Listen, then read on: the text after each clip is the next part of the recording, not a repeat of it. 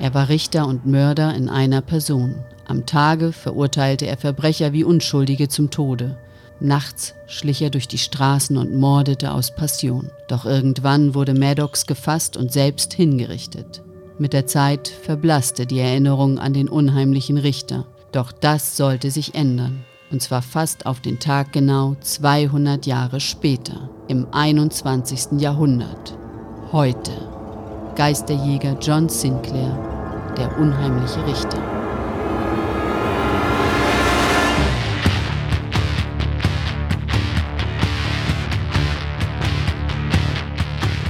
Die Edition war noch jung. Der Podcast hatte der Serie viele Geheimnisse entrissen. Grandiose Sprecher und Hollywood-reife Effekte erzeugten den Glauben an das Übernatürliche. Doch auch das Blöde existierte. Und einige Fälle waren mau. Mit reißerischen Titeln lockten sie und holten sich ihre Opfer. Geister, Dämonen, die Ausgeburten der Hölle. Sie alle warteten auf den Tag, an dem die Podcaster ihnen die Leviten lesen und die Serie in Heil oder Chaos stürzen würden. Denn ein Team war ausersehen, gegen die Mächte der Finsternis zu kämpfen. Dämonen nannten es den Bund des Lichts. Ihre Freunde nannten sie die Wortliga. Ihr Name war Team Sinclair.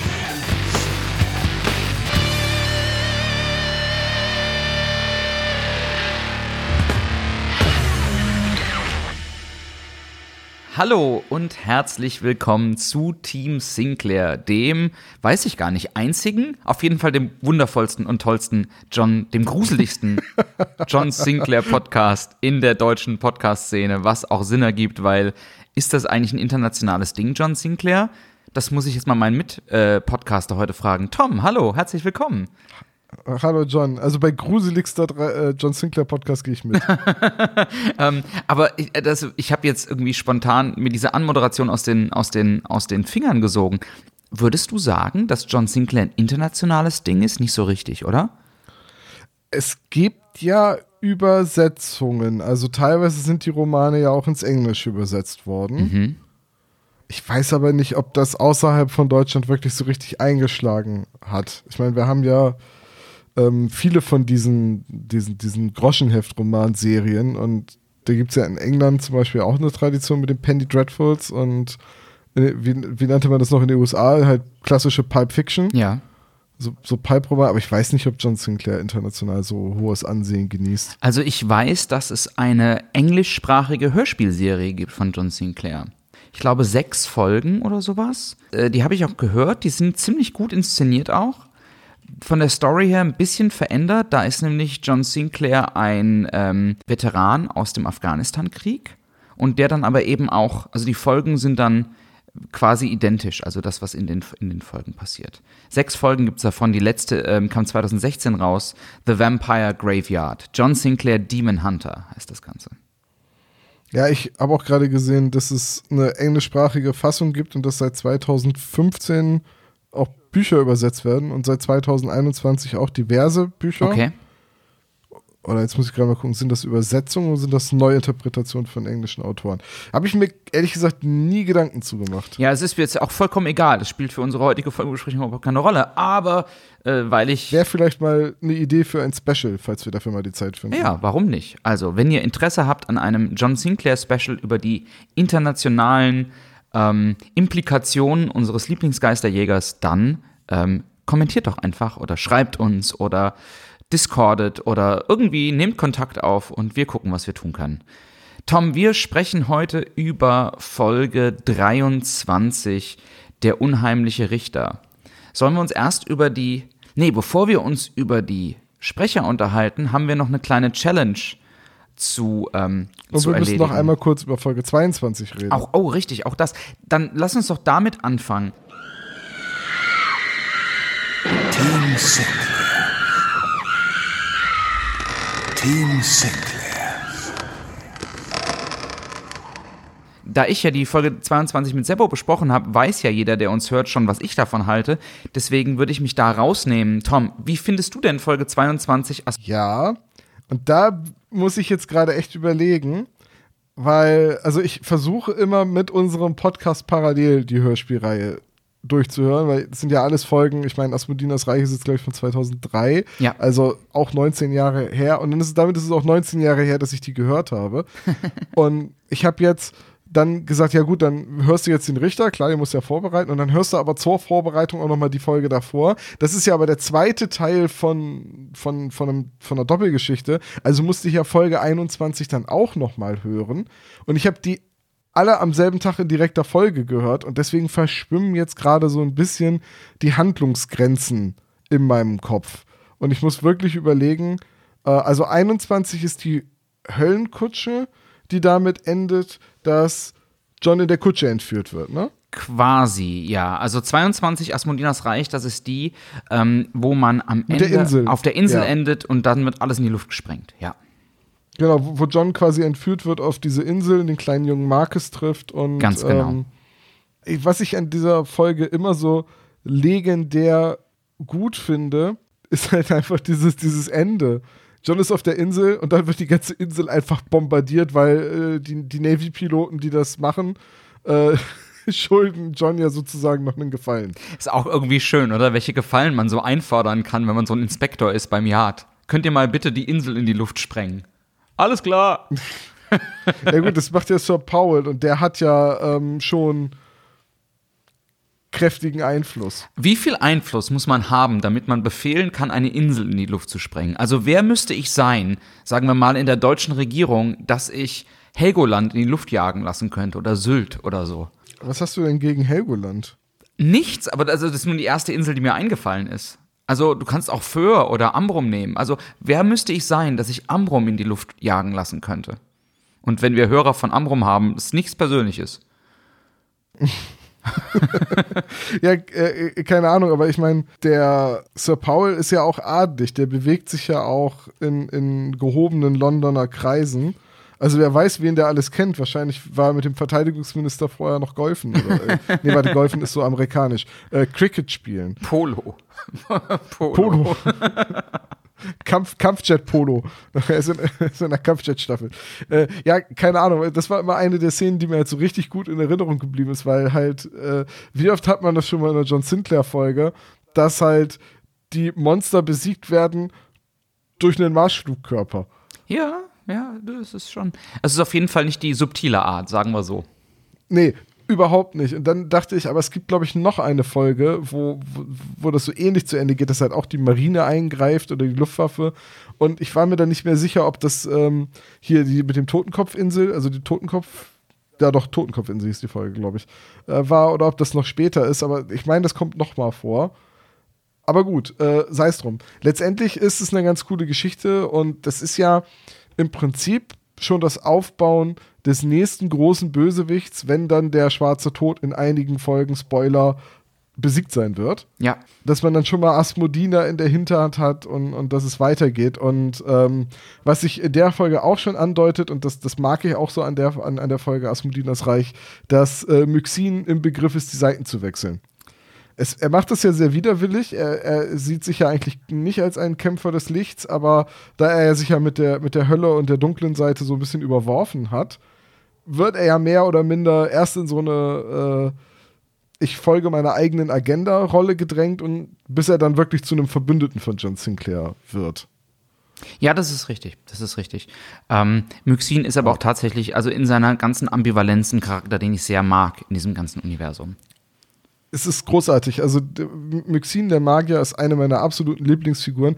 Was auch ein bisschen mit der Stimme von Peter Matic zusammenhängt. Ja, Ist, also- glaube ich, richtig, ne? Ja, glaube ich, Peter ist Peter Matic. Matic. Ne? Also ist Peter Matic nicht Wiener? Also ich finde ja immer, also ein Bösewicht mit Wiener Akzent oder mit Wiener Einschlag in der Stimme, das ist halt auch. Also er kann es Ja, nicht so ganz das hat ja schon James abstellen. Bond gezeigt. Ähm, und natürlich ist er Wiener. 1937 in Wien geboren und 2019 da verstorben. Oh, ich stelle aber gerade fest, in, in äh, Asmodinas Reich ist es noch Eberhard Brüter, Oh, der okay. Myxin spricht. ah, okay. Okay, Ja. okay. Ja, also beide Myxin-Sprecher fand ich gleichsam großartig.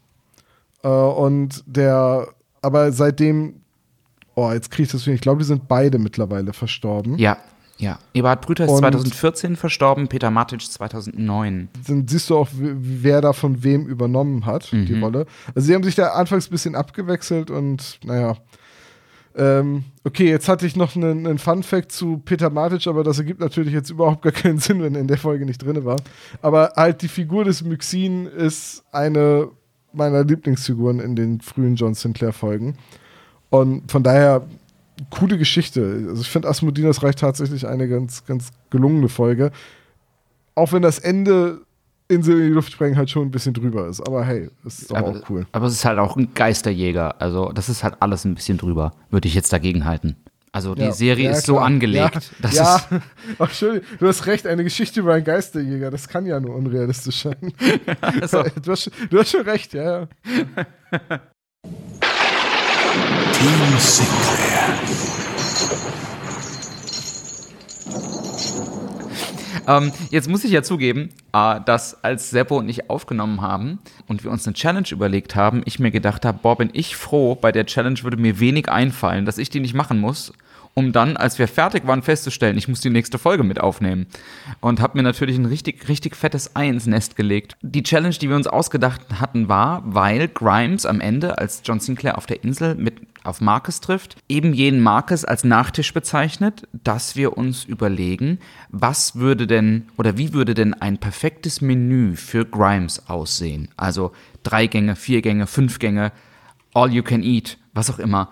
Und ähm, ich schiebe es jetzt einfach mal an dich, Tom. Wie würde denn deiner Meinung nach ein Menü für Grimes aussehen? Und ich ergänze dann mit äh, mehr oder weniger lustigen Wortspielen. Ja, ich sag gleich dazu, ich habe so ein bisschen versucht, von irgendwelchen äh, auf die Nationalität der Figur basierenden Klischees abzusehen, aber es war echt schwer, weil wenn man die Nationalität einer Person hat und die Cuisine eines Landes, kann man da so leicht hin und her gehen. Also ich, ich dachte erst an sowas wie Suku süß-sauer. Aber dann dachte ich, das ist vielleicht ein bisschen rassistisch, süß-sauer-Soße, weil Suku Chinese ist und so. Ähm, Stattdessen hast du dich für Schau süß-sauer in. Nein, nein. Nein, nein, nein. Ich habe mich dann als Hauptgang für Chao Babshichi entschieden. Oh Gott, ist das doof. ja, ähm, dazu trinkt man einen, einen Jane Collins Cocktail. okay, kannst du uns äh, sagen, was da drin ist, oder ist das einfach nur. Also es gibt einen Cocktail, der heißt John Collins. Oh, okay. Das, äh, das ist Der wird in so einem Info. hohen, dünnen Glas serviert. Der besteht aus Whisky, Zitronensaft, Zuckersirup, Sodawasser und Eiswürfeln. Okay. Das ist ein John, der klassische John Collins, der auch mit Orangenscheiben serviert wird. Und ähm, naja, die weibliche Form von John ist ja Jane, also es gibt halt zu trinken einen Jane Collins. Das ist, das ist ziemlich gut. Das ist ziemlich gut. Ja. Und ich hätte dann noch den Connolly Shepherd's Pie im Angebot. Um, Das sind dann Bill Sheila und ähm, wie heißt der Sohn? Der kleine Bobby? Billy? Johnny Connolly, glaube ich. Doch, der wird doch nach John Sinclair benannt. Johnny Connolly könnte man auch Johnny Carnoli draus machen. Das ist witzig, dass du das sagst, weil ich habe ähm, äh, zum Hauptkamm Connoloni.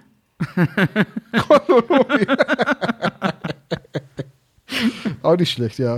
Ja, dann dazu gab es dann noch eine Salatplatte Suko und ähm, am Ende ein äh, wahlweise aber auch ein, ein, ein John Sinclair Schaschlik. John, John, John, John Schlick. John, John Sinclair Das war einer meiner Lieblingsgags in der deutschen Übersetzung von Monkey Island. Da, da, da hängen, sind halt so aufgespießte Typen im Kannibalendorf und wenn du die anguckst, sagt Guybrush, Schasch Rick. Schasch Larry. Schasch Joe. so, das ist halt so blöd. Äh, Schasch Rick alleine fand ich schon Schaschlik super ist ziemlich gut, ja. ja, ja. Aber ich, ich muss auch sagen, mehr, mehr ist mir gar nicht eingefallen. Ähm, ich muss demnächst, bevor ich Challenges gebe, gucken, ob ich auch die nächste Folge mache. Und ich finde, Sir James ist ein Tee. Ich finde auch. Ich finde auch. Ein Ja. Tee oder ein Whisky? Ein Jameson. Ha, Der, der, der Sir. James, der Sir Jameson Whisky, Sir der, wird halt, Jameson. der wird halt püriert. genau. Ausge, ausgewrungen. oh, Sir Jameson. Sir Jameson ist gut. Ja. Und für die Kinder gibt es noch Jameson, einen okay. Powerade dazu als Energy Drink. Blöd. Okay, es ist deutlich leichter, Getränke aus den Charakteren zu machen als Essen. In dem Sinne Prost. Cheers. Gut, dann äh, sagen wir einfach, das hat, wir haben ein tolles Menü zusammengestellt. Zum Nachtisch gibt es selbstverständlich das Marzipanschwein Marcus. Und äh, wir können in die neue Folge gehen. Äh, John, äh, John sage ich jetzt schon, nein, das bin ja ich. Tom. Ha hallo. Hallo. ähm, Tom, sollen wir uns mal kurz den Klappentext vorlesen lassen? Bitte. Klappentext ab. Also Folge 23, der unheimliche Richter, ist nicht in Tonstudio Braun-Fassung erschienen, was ich zumindest gefunden habe. Ist von 2003 und als Roman Folge 97 am 12. Mai 1980 erschienen. Ähm, das Cover gefällt mir. Ich mag die Art, wie Maddox dargestellt ist auf dem, auf dem Cover. So umringt von diesen Totenköpfen, aufgespießt und den Spinnweben, auch wenn das natürlich keine Szene aus dem Hörspiel ist. Er sieht auch ein bisschen aus wie ein, ein wahnsinniger Richter. Und ich hätte jetzt schwören können, dass er eine von diesen weißen, lockigen Perücken trägt. Ja. Auf dem Cover, aber hat er gar nicht. Das sind offenbar seine eigenen weißen Das sind seine eigenen zerzausenen Haare. Ich frage mich gerade, was das wohl für einen Eindruck macht, wenn du in so, ein, so eine Gerichtskammer reinkommst und da sitzt der Richter schon und neben dem Richter sind einfach Totenköpfe. Dann ist, glaube ich, die Frage, ob du schuldig bist, ist dann hat sich auch erübrigt in dem Moment. ja, naja. Äh, wusstest du eigentlich, dass selbst heute in Großbritannien Anwälte noch diese Perücken tragen? Ich dachte gerade kurz, wusstest du eigentlich, dass heute in Großbritannien Anwälte noch, ähm, noch Totenköpfe aufgespießt neben sich stehen haben? Äh, ähm, ja, ja, das wusste ich tatsächlich. Da, da ist man dann doch noch sehr traditionalistisch veranlagt, was das angeht. Finde ich aber irgendwie super. auch cool. Also irgendwie. Aber es ist super seltsam und aus der Zeit gefallen. Also. Absolut, aber irgendwie weiß ich nicht. Also ich habe ja eine Ader für sowas. Mir ist ähm, bei der Durchsicht der Sprecherliste vor allen Dingen aufgefallen, dass es mit wenigen Ausnahmen wirklich so eine, dass sich so eine Stammbesetzung rauskristallisiert, also auch für die ganzen Nebenrollen. Also Raimund Krone, Klaus Sonnenschein, Thomas Vogt, Thomas Lang, ähm, Walter Gontermann, der öfter auftaucht, da Jörg Hengstler, Philipp Schäbmann, das sind alles Namen, die ganz, ganz häufig in verschiedenen Nebenrollen besetzt werden und über die wir alle schon gesprochen haben im Verlauf der letzten Folgen. Ja. Deswegen. Also ich gehe davon aus, dass bei den John Sinclair-Folgen geixt wird. Gehe ich auch von aus, ja. Dass die dann halt auch mehrere Folgen zeitgleich, also parallel produzieren, weil das einfach ökonomischer ist. Ganz genau.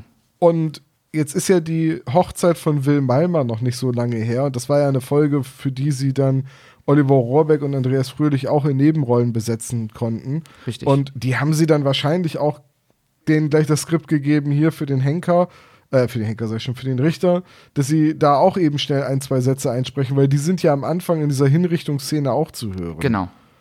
Genau. Na, und, und klar, dass die Nebencharaktere immer die gleichen Stimmen haben, das ist ja bei John Sinclair von vornherein so gewesen. Ne? Du hörst Udo Schenk und weißt, ah, Bösewicht. Das stimmt. Was ich spannend fand bei der Besetzungsliste hier, dass in der allerersten Szene Manfred Lehmann mitspricht, um die deutsche Stimme von Bruce Willis. Und ich finde das krass, dass man einen Sprecher, der so bekannt ist und der so erfolgreich auch ist, dass man sich den leistet, um drei Sätze zu sagen, weil der taucht, wenn ich mich recht erinnere, nicht in vielen John Sinclair-Hörspielen auf. Also der war, glaube ich, nicht für John Sinclair im Studio.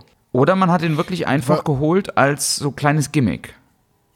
Wahrscheinlich nicht, aber ähm, also es sind, gibt, glaube ich, nur zwei Folgen, in denen äh, er mitgesprochen hat.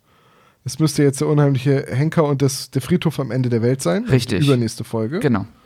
Ähm, das sind, glaube ich, so die Folgen, aber er hat halt schon so ein paar Hörspiele gemacht, jetzt nicht viele, weil er halt viel Filmsynchron macht. Aber es ist auch einfach so eine, so eine krass charakteristische Stimme, die man halt sofort mit, mit dem Gesicht von Bruce Willis assoziiert. Also ich, Manfred Lehmann, immer wenn ich den höre, ist das für mich äh, Bruce Willis.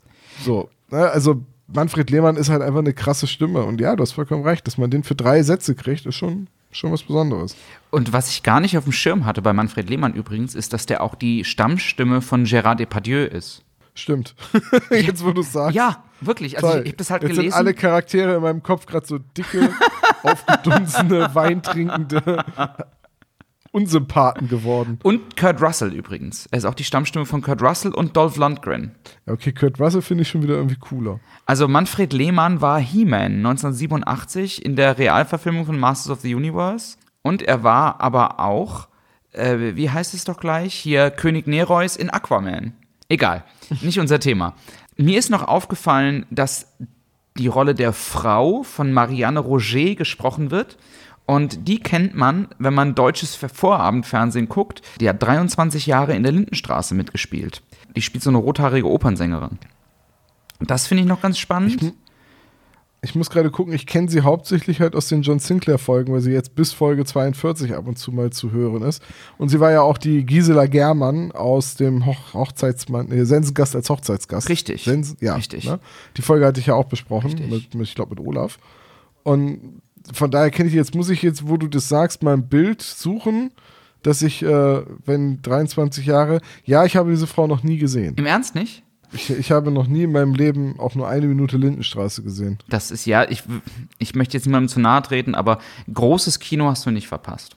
Joachim Tenstedt tritt noch auf als Wärter. Das ist eine Stimme, wenn es so um Synchron geht, die liest man immer wieder, so zum Beispiel Jeff Bridges. Ja, ja, absolut. Wird, oder, oder auch Brian Cranston wird von ihm synchronisiert. Er ist die deutsche Stimme von, von Brian Cranston, auch von Tom Hanks in einigen Filmen. Und, er ist Von John Malkovich in einigen Filmen. Okay. und auch Michael Keaton. Also ich glaube, der war Batman, wenn mich nicht alles Ah, täuscht. jetzt, ja, und jetzt weiß ich auch, warum ich die Stimme die ganze Zeit so im Ohr habe. Ich habe dieses Jahr äh, die Serie Goliath mit Billy Bob Thornton Okay. Komplett nochmal geguckt, alle vier Staffeln und da spricht, da synchronisiert er die Hauptrolle. Da ist er immer so ein bisschen, so ein bisschen ruhig, wehleidig. Also äh, der Charakter von Billy Bob Thornton ist so ein bisschen so ein ähm, ja, so, so ein funktionierender Alkoholiker. Also so, wenn es drauf ankommt, kann er sich's mal verkneifen, aber eigentlich ist er komplett kaputt. Und das ist auch immer so, die, die, dieser zerrissene Charakter ist halt äh, ja auch immer Teil der Serie. Und deswegen ist da Joachim Tenstedt immer in so einer leicht leidenden Rolle, so, so, so, einer, so einer melancholischen, kränklichen Stimmlage und unterwegs. Aber ja, jetzt weiß ich, warum ich die Stimme so im Kopf habe.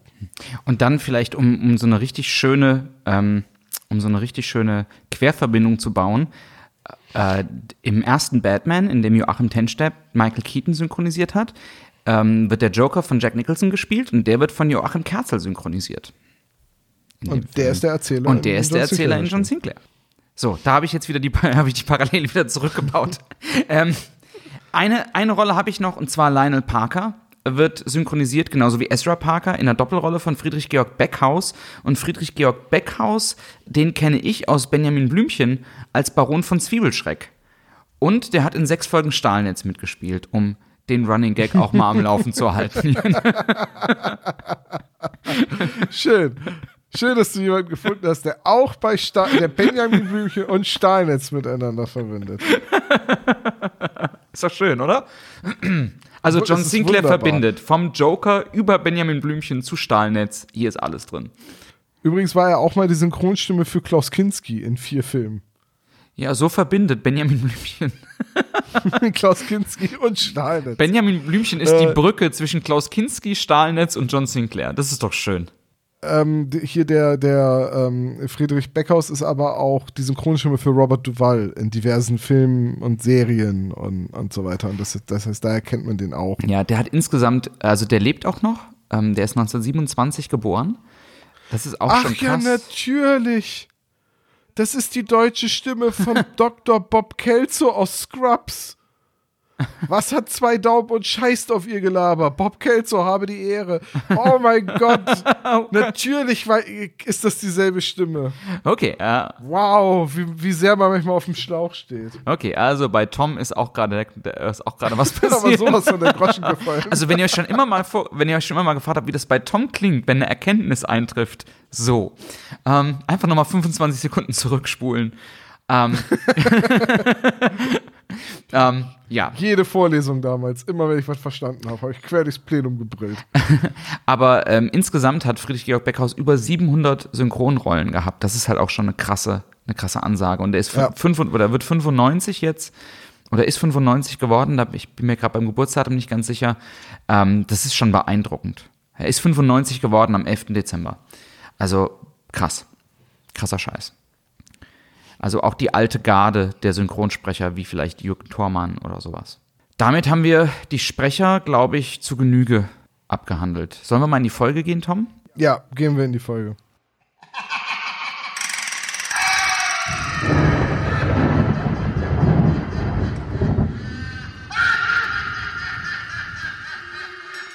Okay, wir beginnen mit einem Cold Opener, der uns 200 Jahre in die Vergangenheit zurückversetzt.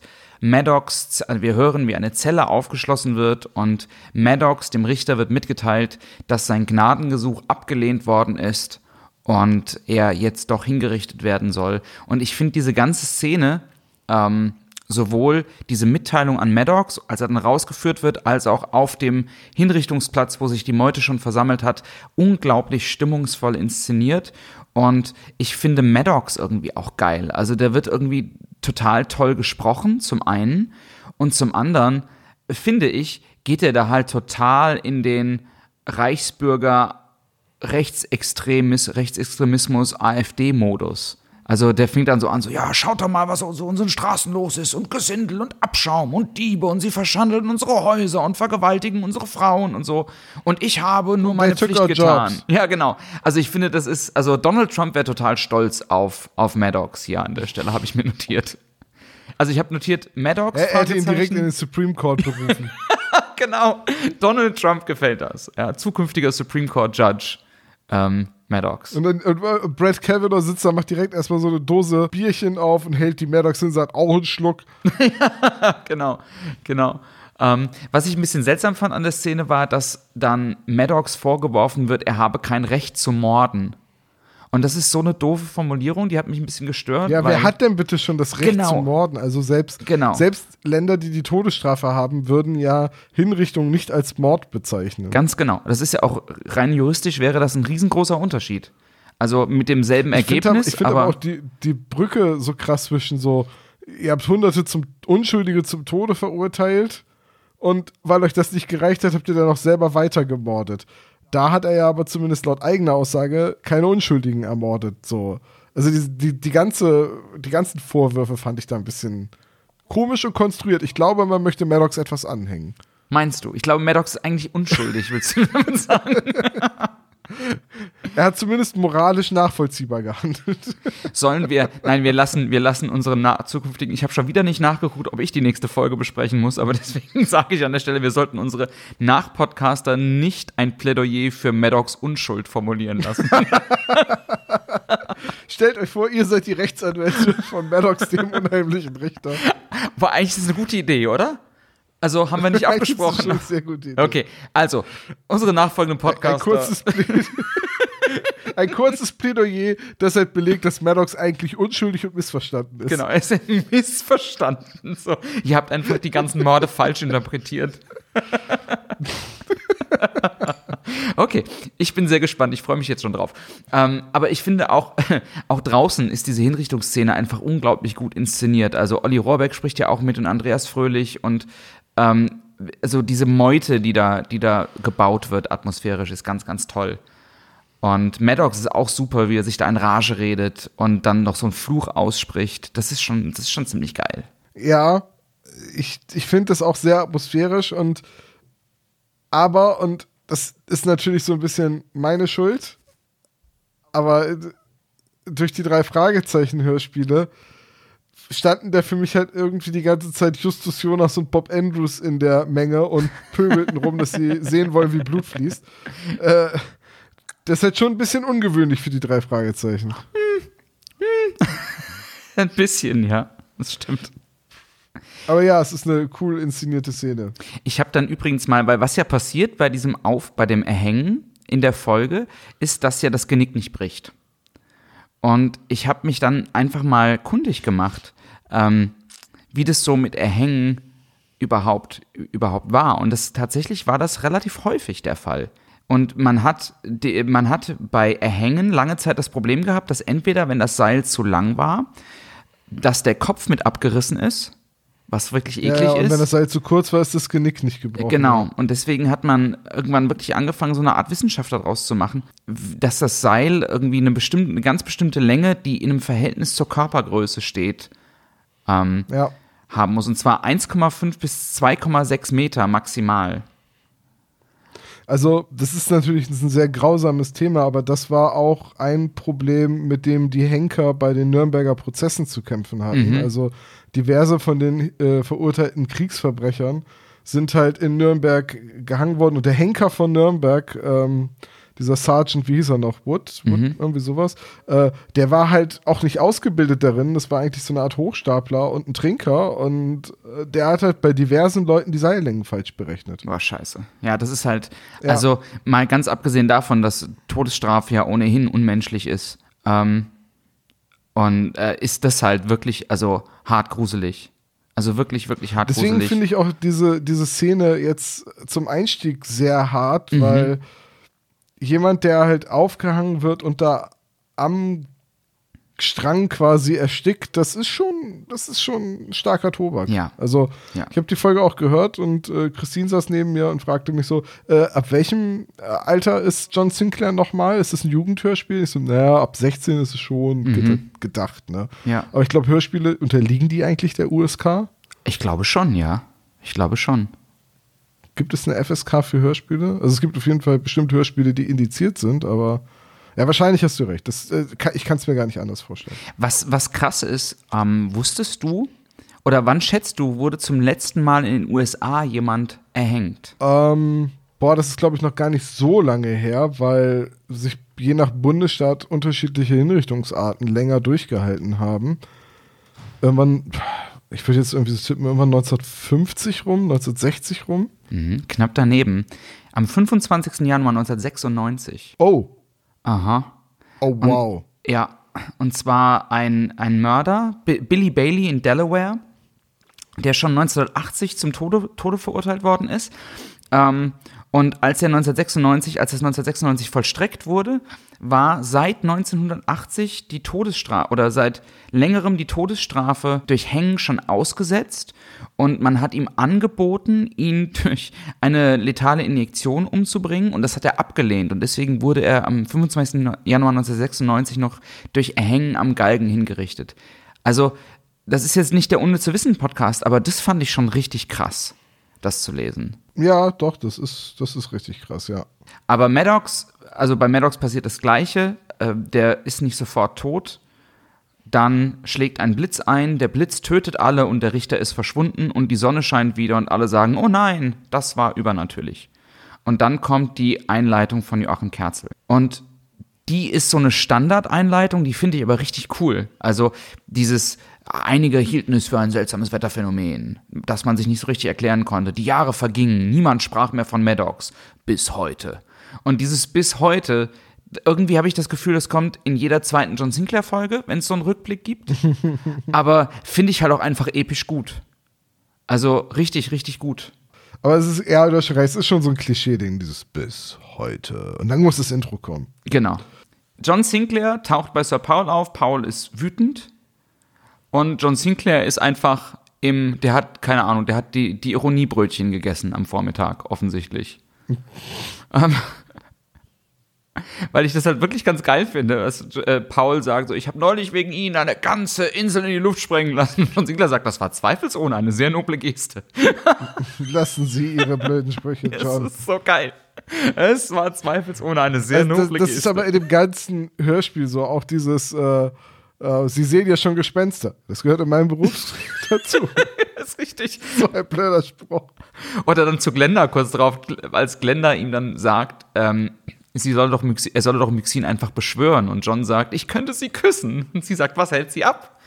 Und er, naja, ein Dämon reagiert nicht auf eine x-beliebige Beschwörung. Das ist auch ein sehr blöder Moment. Glenda tut mir so ein bisschen leid. Sie, ist, sie, sie tut mir sogar noch mehr leid als Miss Moneypenny. ja, das ist richtig, das ist richtig, das ist richtig.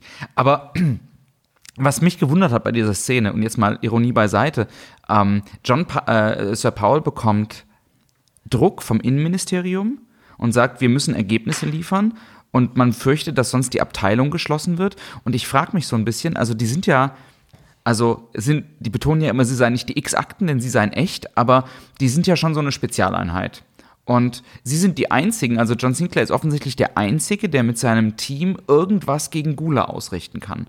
Warum macht man denen denn dann Druck und droht die zuzumachen? Also, was wäre denn die Alternative? Also. Ja, das ist, das ist immer etwas, was, aber das ist halt so das übelste Handlungsloch, das man in diesen Geschichten hat. Also, was ich meine ist, du, du hast diese Geschichte Übernatürliches. Der Großteil der Menschheit glaubt nicht an Übernatürliches. Ein paar Eingeweihte wissen, es gibt das Übernatürliche, das Böse und, äh, ne? Ja. So.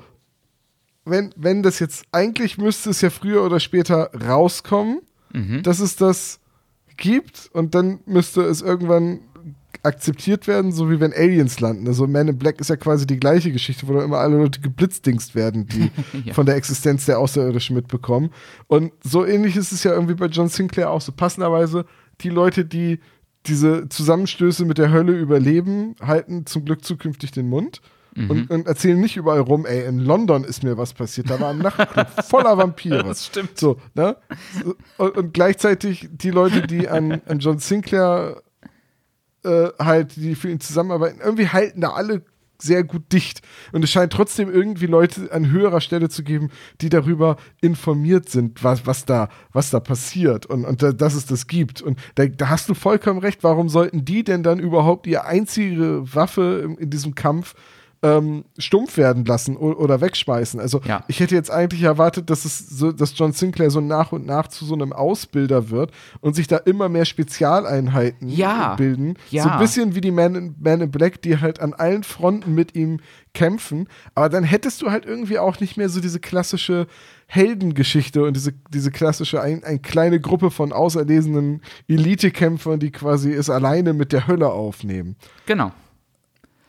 Und also Es scheint ja in jedem Land immer nur einen zu geben, ne? Also irgendwie Will Malmann in Deutschland und dann Inspektor Professor Zamora. Prof, äh, Professor Ja. Zamora, genau, in Frankreich und äh, John Sinclair in England und in Amerika gibt es doch auch noch so einen, dessen Name mir gerade entfallen ist. Aber äh, ja, abs abs absolut. Also ich finde das irgendwie eine sehr seltsame Drohung. Woher weiß ich, dass es sowas nicht gibt in echt? Weil ich nichts davon weiß. Also, ähm, äh, man würde halt mitbekommen, wenn eine Insel in die Luft gesprengt wird. Ähm, man würde halt mitbekommen, wenn mitten in London eine Vampirhorde umgeht. Also das sowas, auf jeden Fall, ja. ja, sowas kannst du halt nicht geheim halten. Oder äh, das ist halt so ein riesen Verschwörungstheoretiker-Ding. Aber deswegen macht es halt keinen Sinn, anzudrohen, die einzige Spezialeinheit, die man hat, die aus dr- drei Leuten besteht, die zuzumachen. Weil dann wird es halt nicht besser. Egal. Ähm, der Empfang ruft an und auf einmal steht Grimes da und es wird der Code Yellow ausgerufen. Tom, hast du dich mal gefragt, was ein Code Yellow eigentlich ist? Ähm, ist das, wenn man, wenn man quasi mit so einer Hand vorm Gesicht schnell ins Badezimmer verschwindet, weil einem so Schnotten nach dem Niesen raushängen und man das nicht zeigen will? Oh, da- das kann ich nicht drin lassen, oder? Was du gerade erzählst. Wieso nicht? Och. Ähm, nein, tatsächlich gibt es Code Yellow äh, in Krankenhäusern eigentlich. nur. Krankenhäuser, ne? Ja. Ähm, und das ist ganz spannend, denn eigentlich ist es der Code für entweder der Pati ist ein Patient verschwunden oder für einen biochemischen Unfall. In australischen Krankenhäusern kann das auch für Havarie stehen. Das finde ich auch ganz geil. Ich, ich möchte auch mal behaupten, dass es wahrscheinlich beim Scotland Yard nicht vorkommt. Ein Code Yellow. Wahrscheinlich nicht, wobei, so wie Grimes ja beschrieben wird, passt biochemischer Unfall ganz gut. Also, allein schon, weil seine Poren die ganze Zeit so gelben Schleim äh, absondern in der Ja. Szene. ja. Ähm, und der kommt dann zu John Sinclair rein und Malmsheimer macht es fantastisch. Also der spielt den so großartig wieder in der Folge. Und ähm, der hat Angst, weil Asmodina gerade wild rummordet in der Hölle. Ähm, ich verstehe dieses Konzept immer noch nicht von Hölle und von Sterben. Weil Ich auch, ich auch nicht so, weil äh, wo gehen Dämonen hin, wenn sie sterben? Ne? Also In den Himmel? Hören sie dann einfach auf zu existieren? Also Komm. verschwinden sie endgültig? Hier ist Gibt die- es ein, ein, ein Leben nach dem Leben nach dem Leben? Also hier ist die steile These für diese Folge. Wenn Dämonen sterben, kommen sie in den Himmel. Das ist der Ich glaube, ja. ich glaub, es gibt irgendwie, ich meine, da sind ja diese ganzen Horrorszenarien sowieso alle so tierisch inkonsistent, aber vielleicht gibt es ja noch so eine etwas, das schlimmer ist als die Hölle. Und wenn du als Dämon versagst und bestraft werden sollst, kommst du in eine Hölle, die schlimmer ist als die Hölle. Und das könnte ja auch die reine Nicht-Existenz sein, also dass du einfach verschwindest. Aber irgendwie passt das ja auch nicht, weil die Leute gehen dann ja auch oft in das Reich des Spuks und das scheint Richtig. ja auch so eine Art Hölle zu sein. Richtig. So, das ist so eine Hölle neben der Hölle, also so quasi so, so, so Coca-Cola und Pepsi. Also ich würde behaupten, dass, äh, dass äh, auf, auf, auf vielen Leveln hinkt der Vergleich, aber gut. Ähnlich viele Menschen gestorben. Ähm, aber sie, Ich habe also, übrigens gerade mal Scotland Yard und Code Yellow gegoogelt und habe dabei festgestellt, es gab einen Farbanschlag auf das New Scotland Yard Zeichen, das mit gelber Farbe besprüht wurde. das, Also äh, es gibt bei Scotland Yard einen Code Yellow. das war, glaube ich, nicht gemeint, aber egal. Ähm, also, Malmsheimer spricht Grimes ganz toll, der sagt irgendwie, Asmodina mordet gerade rum und dann sagt er, "Oh, sie hat Maddox zum Leben erweckt. Und da wird ja Maddox wirklich, wirklich nicht nur als Monster of the Week eingebaut, sondern so wie er das sagt, könnte man eigentlich denken, das ist halt der äh, furchtbare Überdämon. Also der, vor dem alle Angst haben und der schwarz, der der schwarzer Tod gleich jetzt irgendwie das Sinclair-Team dezimieren wird. Und ich finde, das wird ihm nicht so ganz gerecht, muss ich sagen. Ich finde, der, das wird hier sehr hochgehängt, Maddox. Ja, ja, ja, ja. Das war ja mit anderen Leuten, die aus der Hölle zurückgeholt wurden, auch schon so. Und ich bin ehrlich, ich finde diesen, ähm, diesen Twist, Charaktere sind gar nicht wirklich tot oder vernichtet, sie kommen noch mal wieder, den kannst du halt einfach auch nicht zu oft machen. Und ich finde schon, Grimes stirbt mindestens einmal zu oft. Ja, das stimmt. Das stimmt. Vor allen Dingen, was mich dabei, aber dazu, aber da möchte ich genau was zu sagen, aber jetzt noch nicht. Ähm, sondern Okay, äh, später in der Folge. Was ich ganz schön fand, war, dass ähm, einer meiner, mein zweiter Lieblingsdialog in der Folge, dass Grimes sagt, also dass Grimes Sinclairs Hilfe will und sagt, ich weiß viel über die Hölle und Sinclair sagt, ich auch und Grimes sagt, ich weiß mehr. Und das ist, das, das, das mag ich ganz gerne und dann greift Grimes an und Sinclair erschießt ihn. Das ist der zweite oder der dritte Tod von, von Grimes an der Stelle. Er ist ja in der letzten Folge auch schon zu einem schmelzenden Haufen Pfütze zusammengeschossen worden. Richtig. Und äh, John, äh, Sir Paul sagt Pfui Teufel dazu. Das finde ich ganz schön, das ist ein schöner Ausdruck. Ich finde, den sollte man öfter benutzen. Pfui Teufel. Es muss auch erbärmlich stinken. Ja, ja, das stimmt. Aber dann sagt Sir Paul wieder sowas wie bleiben Sie locker. Warum zur Hölle soll John Sinclair locker bleiben? Also der hat gerade einen Ghoul erschossen, dieses ganze Büro ist mit Schleim überdeckt und der Chef kommt rein und sagt, ach, bleiben Sie locker. Also wenn du, wenn es irgendeinen Job auf der Welt gibt, wo du nicht locker bleiben sollst, dann ist das doch Geisterjäger. Weil doch, also die tun immer so, als sei ein Monster, ein Dämon besiegt und damit sei jetzt erstmal Urlaub. Und das nervt mich so ein bisschen. Ja, aber eigentlich kann der Kampf gegen die Hölle ja gar nicht vorbei sein, weil Richtig. offenbar bringen die ja alle Nase lang die Leute zurück. Und also das ist ja auch das Zermürbende, dass ich mir, also wenn das jetzt ein echter Job wäre, von dem ich weiß, dass es nicht ist, aber wenn es ein echter Job wäre, ist ja das das Zermürbende, dass du als Geisterjäger keinen Urlaub hast. Weil die Hölle nicht irgendwann, und du bist ja auch noch der Einzige. Also es ist ja nicht so, dass du in Urlaub fährst und die anderen übernehmen, sondern du bist, also John Sinclair ist halt der Einzige in England. Und einer von vielleicht fünf weltweit, außer ein paar asiatischen, die Suko und, und, und ähm, Bill Connolly irgendwann noch auf ihren Reisen kennenlernen. Und dann zu sagen, ach, bleiben Sie doch mal locker. Aber das finde ich, also, nee, sorry, das regt mich auf. Also, Ja, ja, ja. Also rein realistisch müssten die halt schon anfangen, äh, tonnenweise Leute auszubilden und ein, weiß ich nicht, irgendein Forschungslabor einrichten, so Ja. eine Art Q für Ja. den Kampf gegen das Übernatürliche und irgendwie Expeditionsteams, die nichts anderes machen, als alte Artefakte und heilige Reliquien und Waffen richtig. aufzutreiben.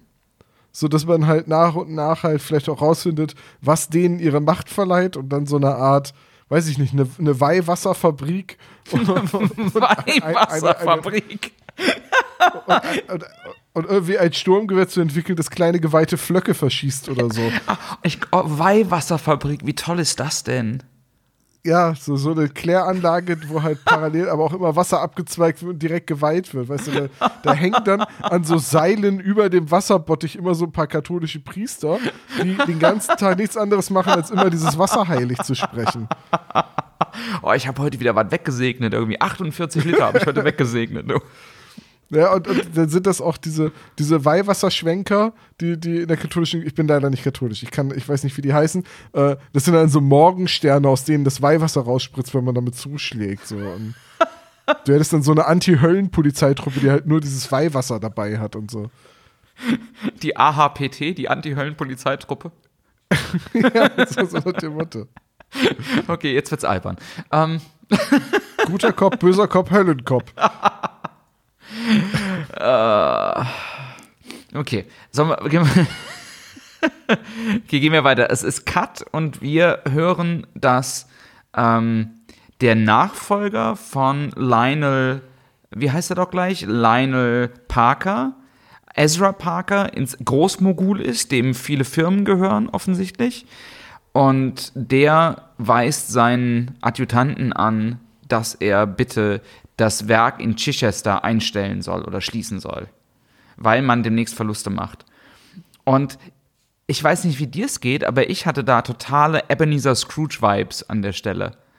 Ähm, weil sein. Ja, ist total, ne? Sein Assistent so, aber Sir, in zwei Monaten ist Weihnachten, das sind tausend Arbeitsplätze. Das ist halt eins zu eins ja, Charles Dickens er wird halt dann ja auch besucht vom Geist der vergangenen Gerichtsverhandlung. vom Geist der vergangenen Gerichtsverhandlung. ähm, schön fand ich auch die Formulierung, als sein Büro beschrieben wird, dass er riesige Fenster hat und er blickt auf die Silhouette der Millionenstadt.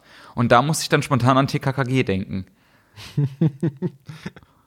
ja, aber so werden doch Industriemagnaten, so, so reiche Leute, die halt von ihrer, von dem Weißt du, in ihrer Fabrik haben sie oben zwischen den stinkenden Schornsteinen ein Fenster, mit dem sie auf die Stadt blicken können, die sie ausbeuten und die Landstriche, die sie verpesten. Richtig.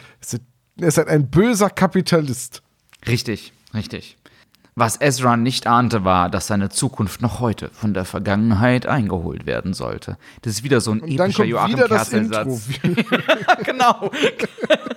Ganz genau. Geil fand ich, als Maddox ihn dann anruft und ihm droht, ähm, dass Parker erst denkt, er ist von der Gewerkschaft. Und hätte ich das Drehbuch geschrieben, hätte ich, hätte ich gesagt, nein, ich bin, ich bin etwas Schlimmeres. Schlimmer als die Gewerkschaft. ähm, aber er sagt dann, er spricht ihm keine Morddrohung aus, sondern ein Versprechen. Und das ist ein geiler Satz. So ist ihnen klar, dass sie mir mit dem Mord drohen. Also ich drohe es nicht, ich verspreche es ihnen. Das finde ich, das ist schon böse auf einem anderen Level. Das finde ich gut.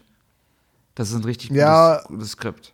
Ich habe mich dann halt gefragt, weißt du, wenn Maddox irgendwie die Macht hat, zu wissen, dass er just in diesem Augenblick gerade diverse Leute entlassen hat, warum muss er dann trotzdem auf das Mittel des Telefons zurückgreifen? Also warum kann er dazuhören, aber muss dann trotzdem mit dem Telefon anrufen? Ja, genauso wie warum muss Maddox später ihn mit einer Waffe bedrohen im, im, im Auto. Das ist auch, macht auch keinen Sinn. Ähm, ja, ja, stimmt schon. Weil, was mir produktionstechnisch aufgefallen ist, also es gibt dieses Telefonat zwischen Ezra Parker und Maddox, wo Maddox ihm den Tod verspricht. Und Parker ist total durch den Wind und ruft dann seinen Sohn an. Und der Sohn geht dran und Parker verändert sofort seine Stimmung und sagt, Hallo Junior! Und das kommt mir an der Stelle so vor, als, also Hörspiele werden ja nicht immer in der richtigen Reihenfolge produziert sondern hm. ähm, weiß, meinst, die werden ja. ja erst später zusammengeschnitten. Und mir kommt es so vor, als würde oder als hätte man dem Sprecher an der Stelle den Kontext der Szene nicht nochmal klar gemacht. Also, das passt überhaupt nicht, dass er total durch den Wind ist und die Morddrohung bekommt und dann 15 Sekunden später in so super fröhlicher, optimistischer Tonlage spricht. Und das finde ich ist ein blöder mhm. Bruch an der Stelle. Ich kann das voll nachvollziehen, was du meinst. Für mich war das aber so ein, ähm, also es wirkte für mich beim Hören gespielt, so als wollte er sich nicht anmerken lassen, was gerade los ist. Ah, okay. Und, und er überspielt seine Unsicherheit und, und seine Angst am Telefon, um seinen Sohn nicht zu beunruhigen oder äh, um nicht erzählen zu müssen, was gerade passiert ist oder so. Also äh, vielleicht, vielleicht hast du recht, ich weiß es nicht. Ähm, ich habe es ein bisschen anders interpretiert, aber oh. ja. Kann gut sein, dass, dass da einfach die Reihenfolge nicht chronologisch war.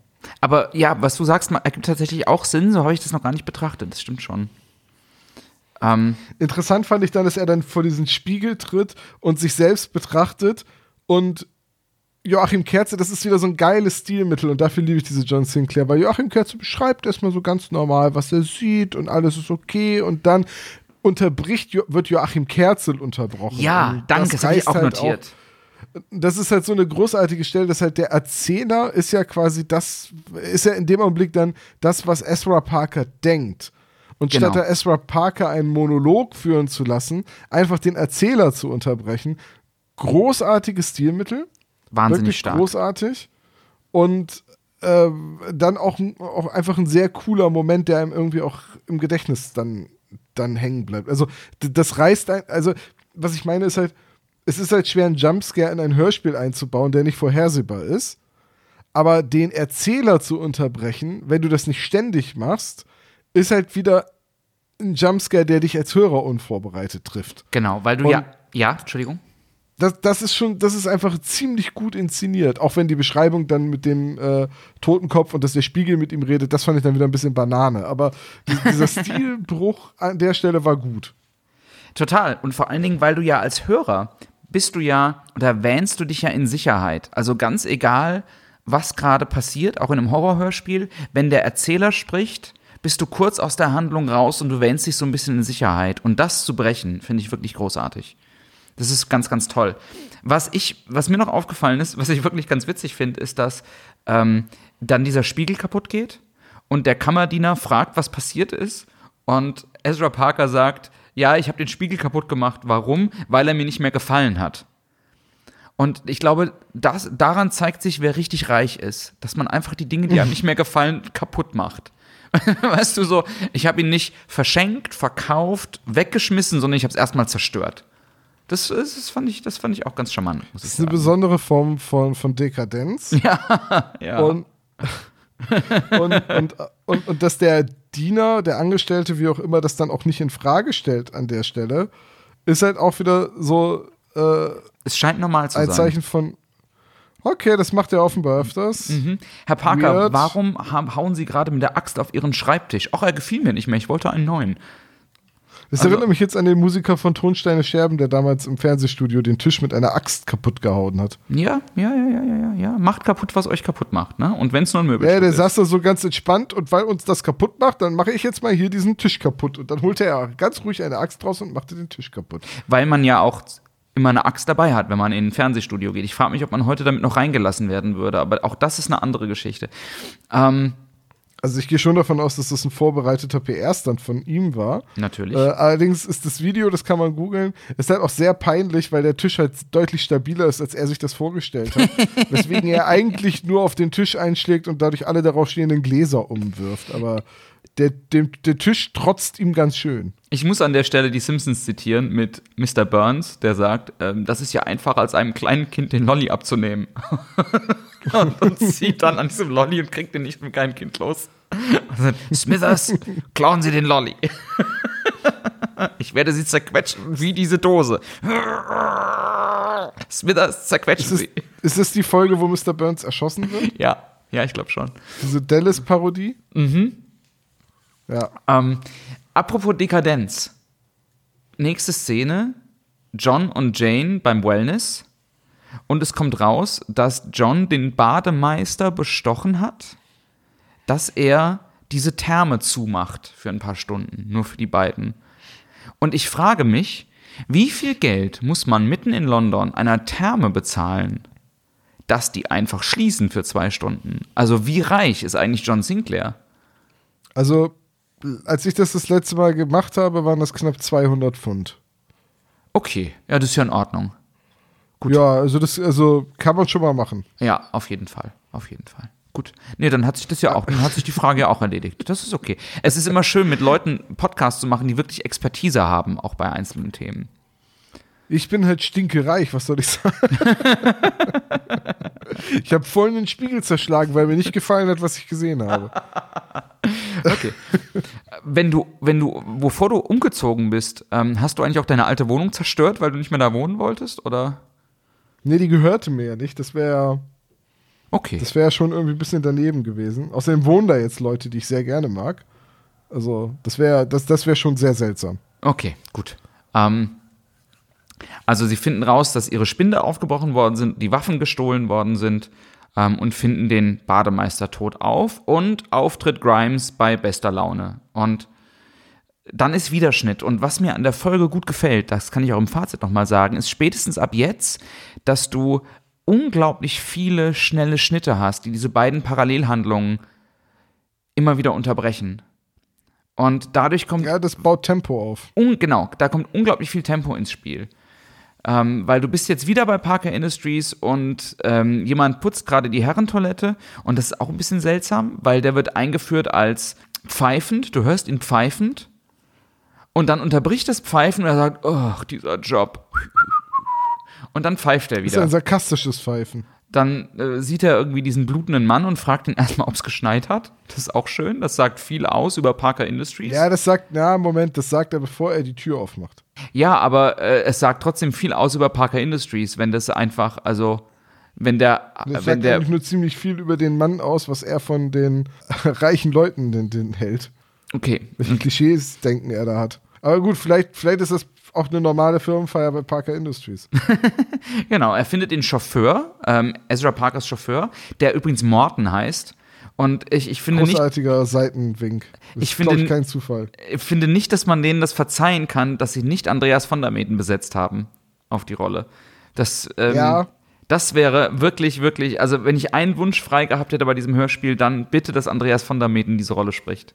Wenn, äh, wenn der verehrte Herr es erlauben würde, würde ich gerne darauf hinweisen, dass in meiner Brust zwei Blutet. Schusswunden klaffen und ich doch ein gewisses Maß an Schmerzen empfinde und auch eine nicht zu vernachlässigende Menge an Blut bereits verloren habe. Das war jetzt so eine Mischung aus Morten und dem Castellanos Huibu. Das ist richtig.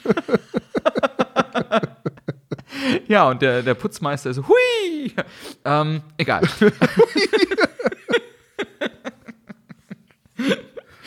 Mit meinem rostigen Putzeimer. Und ich höre gerade James Powell, der sagt, manche Leute sagen, John, es gibt Gespenster. John, andere Leute sagen, es gibt keine. Weißt du, bei dieser Das doch mal ein Sitzung, schönes Crossover. bei dieser. Sitzung, wo sie ihm drohen, dass sie ihm das, dass sie ihm irgendwie die Abteilung zumachen. Aber Sir Paul, Gespenster, das gibt's doch gar nicht. Manche Leute sagen, es gibt Gespenster. Andere Leute sagen, es gibt keine Gespenster. Ich aber sage, John Sinclair jagt Gespenster.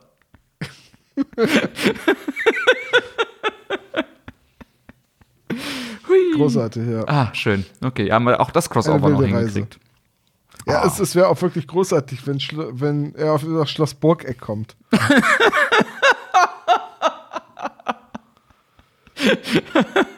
Schön. Vielleicht ruft König Julius ihn zur Hilfe gegen, wie heißt der Andro, wie heißt der Bösewicht noch gleich bei? Adola? Adola, Dankeschön. Ach, schön, ja. Ähm, was, aber dann ist schon wieder, also, wie, also diese, diese Szenen dauern ja wirklich immer nur fast, knapp über eine Minute. Ähm, dann ist schon wieder Schnitt und Ezra Parker lotst seinen Fahrer durch London so ein bisschen großkotzig. Und sein Fahrer, also, oder die Person, die Ezra Parker jetzt noch für seinen Fahrer hält, ähm, hält an, um jemanden mitzunehmen. Und da habe ich mich gefragt, also der wird ja dann beschrieben, dieser Morton-Ersatz, als er habe kein Gesicht, sondern eine graue ovale Fläche. Also ne, kein Mund, keine Augen, keine Nase und sowas. Und Menschen, die eine Stretch-Limo fahren, die sowas haben, die einen Fahrer bezahlen, da- ist mein Selbstverständnis eigentlich immer so, dass die auch nicht selbst die Türen aufmachen, sondern dass denen die Tür aufgehalten wird beim Einsteigen. Ja. Und also, ich habe noch nie jemanden gesehen, der eigenständig in eine Stretch-Limo einsteigt. Ich glaube, das geht gar nicht. Das darf man nicht. Da wird man erschossen, wenn man das macht.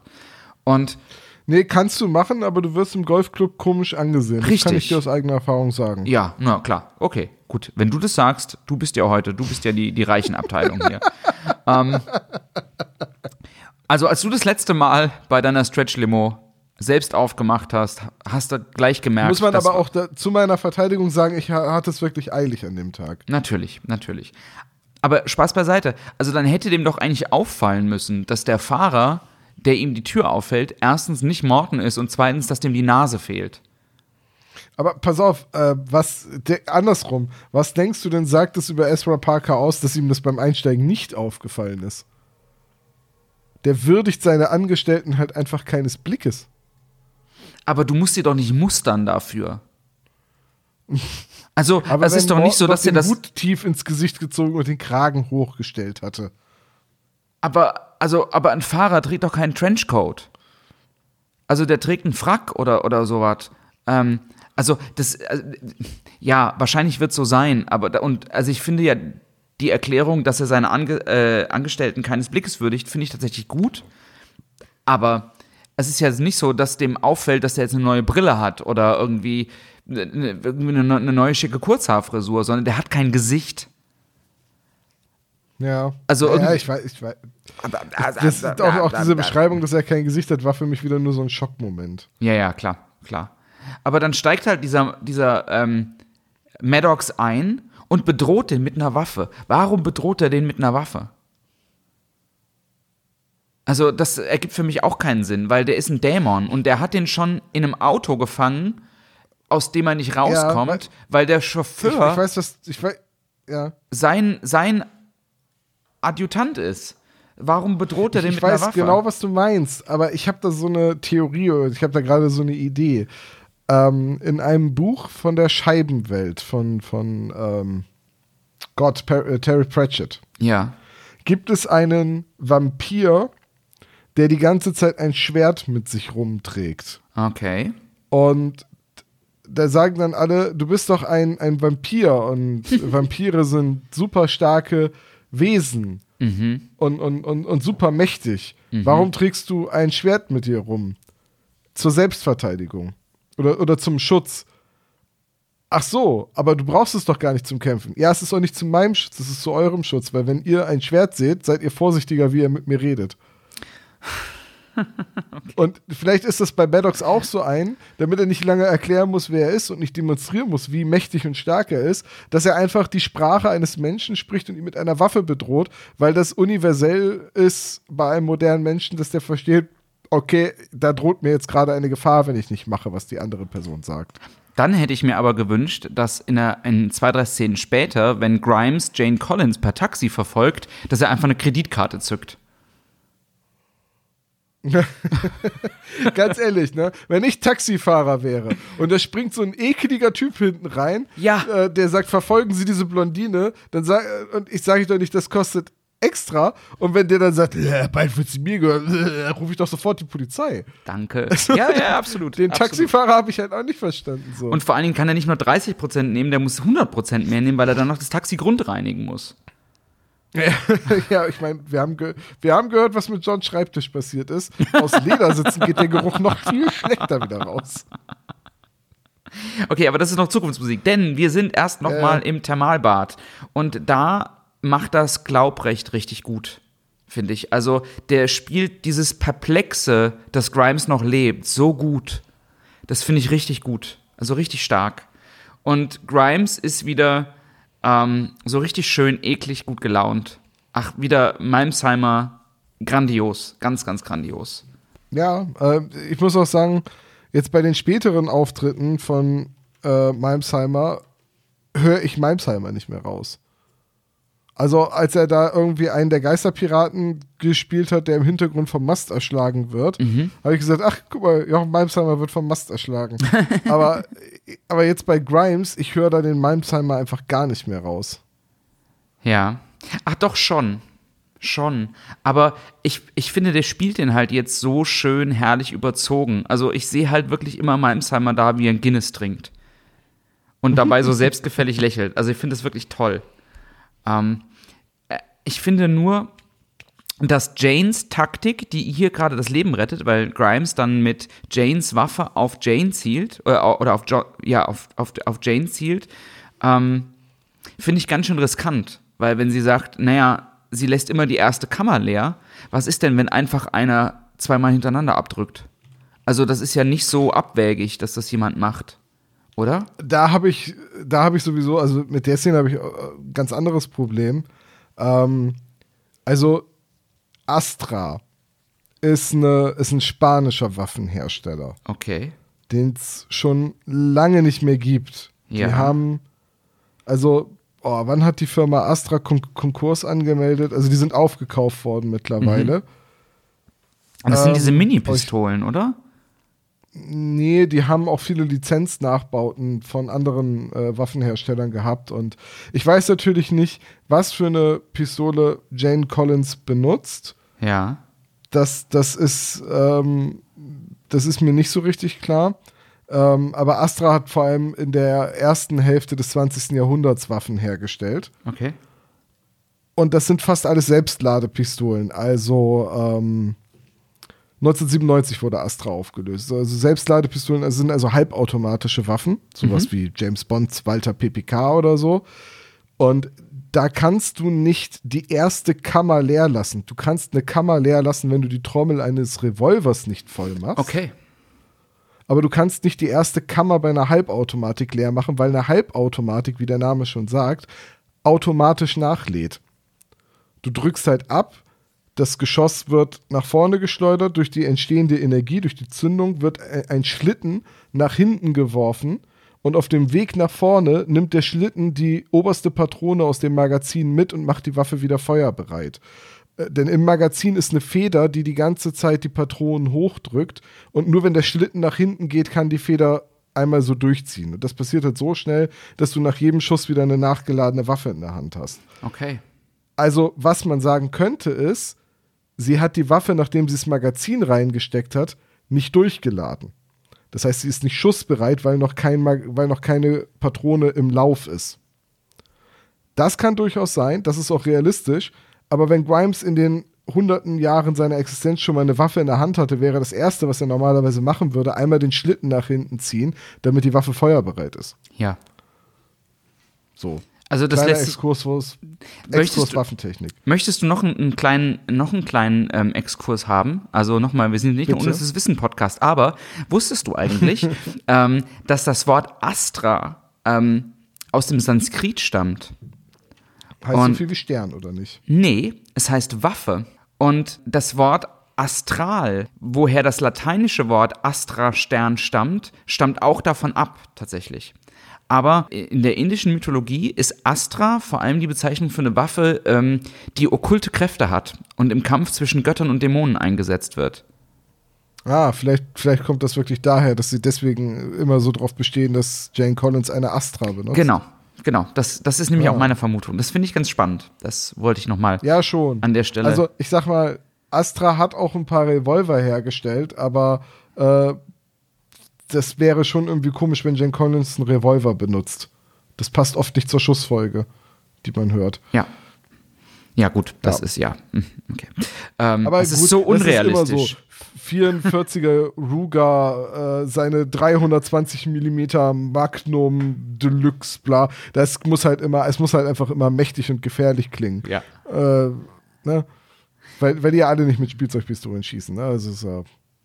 Ja, vor allen Dingen, Naja, egal. also dadurch, dass man das einfach explizit benennt, bekommt das nochmal eine andere, noch mal eine andere Gravitas einfach in der Geschichte. Weißt du, es ist ja ein Unterschied, ob du sagst, er zieht seinen und er zieht seinen Revolver oder er zieht seine Pistole oder er zieht sein, er zieht seinen 43er Colden Magnum. Das macht halt einfach im Storytelling einfach nochmal einen Unterschied. Auch wenn es eigentlich schon ein Klischee ist und ein Trope, dass das so explizit jedes Mal benannt wird. Ja, ähm, auf jeden Fall ein, kom ein komplettes Trope. Wenn man halt sich, also ich bin kein, kein Sportschütze oder so und ich habe im Alltag nichts mit Waffen zu tun, außer in Computerspielen und so, aber wenn man sich mit der Funktionsweise von, von Schusswaffen mal ein bisschen beschäftigt hat, dann fällt einem erst auf, wie viele Filme äh, und, und Serien und so weiter das halt immer falsch machen. Ja, klar. Hast du mal Schwertkampf ne? gemacht, Tom? eine Weile, so, so ich habe mal einen längeren Workshop gemacht und ich habe eine Zeit lang ähm, Ninjutsu trainiert und da kämpft man im weitesten Sinne auch mit dem Schwert. Also ich habe mal, ich habe mal einen ähm, Workshop gemacht mit Zweihänder-Schwertkämpfen. Also wirklich mit diesen Ritterdingen. Und also wie unfassbar brutal schwer diese Dinger sind. Und ähm, eigentlich eher so, dass die Menschen gar nicht durch die äh, scharfe Schwertseite gestorben sind, sondern durch die, durch die blanke Wucht, die dadurch entfacht wird, dass du das jemandem über die Rübe ziehst. Und wenn du dann eben gleichzeitig Hollywood-Filme anguckst, und darauf wollte ich hinaus, deswegen erinnert mich das daran, wo du siehst, wie die eigentlich diese Riesenschwerter irgendwie mit einer Hand aus dem Schaft ziehen und dann damit irgendwie so rumdegen dann ist es halt mhm. auch so ein hanebüchender Blödsinn. So jeder zweite Film, nein, nicht jeder zweite, aber drei von vier Filmen, die im, im Mittelalter spielen oder wo es Ritter gibt, machen das halt falsch, weil das einfach vollkommen unrealistisch ist, dass so wirklich gekämpft worden ist. Ja, es muss halt irgendwie immer cool aussehen und besonders dramatisch sein und vieles von dem, so wie es trainiert wurde, so wie es gemacht wird, so wie gekämpft wurde, ist halt nicht so dramatisch und, ne, und so. Richtig. Äh, ich gucke da immer sehr gerne Videos von Historikern oder Leuten, die sich damit wirklich, wirklich gut auskennen, die dann erklären, warum das nicht geht oder warum das geht. Und so von wegen Schwert mit einer Hand ziehen und so. Meine Lieblingszitat aus Rollenspielzeiten ist immer noch, wo jemand sagte, ich werfe meinen Zweihänder. Ja, ja aber halt nicht besonders weit. Was? ja, ebenso. Ja, er dachte halt auch so wie so ein Wurfmesser, so wie so ein Speer wirft er seinen Zweihänder. Und du kommst bis zu deiner ja, eigenen Fußspitze. Egal, das ist wirklich nicht das Thema. ähm, was ich doof fand an der Stelle war auch, dass Grimes dann so ein bisschen so flieht ähm, und John und ähm, äh, Jane sich trennen im Thermalbad. Also die sind beide unbewaffnet. Da ist es doch richtig doof, sich zu trennen, oder? Also. Schon, schon so ein bisschen, ja. Also das, also das wird verkauft mit so einer nonchalanten, bring du dich in Sicherheit, ich gehe den suchen. Aber eigentlich ist das total doof. Also eigentlich bist du in so einem abgesperrten, abgeschlossenen Komplex wie so ein Thermalbad, das ja also per Architektur schon unglaublich viele Ecken und Winkel und, und sowas hat, da musst du doch eigentlich bei beiden sehen, dass du da rauskommst und erstmal wieder dich wieder bewaffnest, weil du bist mit einem Ghoul konfrontiert, der zwei Schusswaffen hat. Ja, weißt du, das hat mich dann später noch viel mehr, viel mehr gestört, dass John und Jane sich dann auftrennen Jane dann unter der Dusche steht und als es klingelt und eine Pizza kommt, die sie nicht bestellt hat, sie nicht misstrauisch wird. ja. Das hat mich viel mehr genervt, wie, wie, wie kurzsichtig Jay Collins in der Szene handelt und sagt, ach, lernt doch mal die Klingelstunde, erstmal so die Tür aufmachen. Ach, Grimes, da ist er wieder. Und, und gleichzeitig reagiert sie in der Szene dann total klar und total geistesgegenwärtig, indem sie dann gleich die Tür wieder gegen den Arm rammt. Aber ähm, ja, dazu kommen, dazu kommen wir später, weil wir haben ja noch die Szene, dass Ezra Parker ähm, ins Arbeitszimmer gebracht wird bei sich zu Hause, dass er da die Vorhänge schließen soll und dass er aufgehängt werden soll. Und was ich irgendwie mochte, war dieser, dieser Moment der Klarheit bei Ezra Parker, als er zwar in seiner Schreibtischschublade eine Pistole findet und auf Maddox schießt, aber dann realisiert, dass er ihn nicht töten kann. Und Maddox das irgendwie so ein bisschen wegkommentiert mit, jetzt habe ich Löcher in meiner Robe. Das ist halt so ein, also ich bin großer Fan von diesen Momenten, in denen eine klare Machthierarchie so leger wegkommentiert wird. Weißt du, was ich meine? Ja, äh.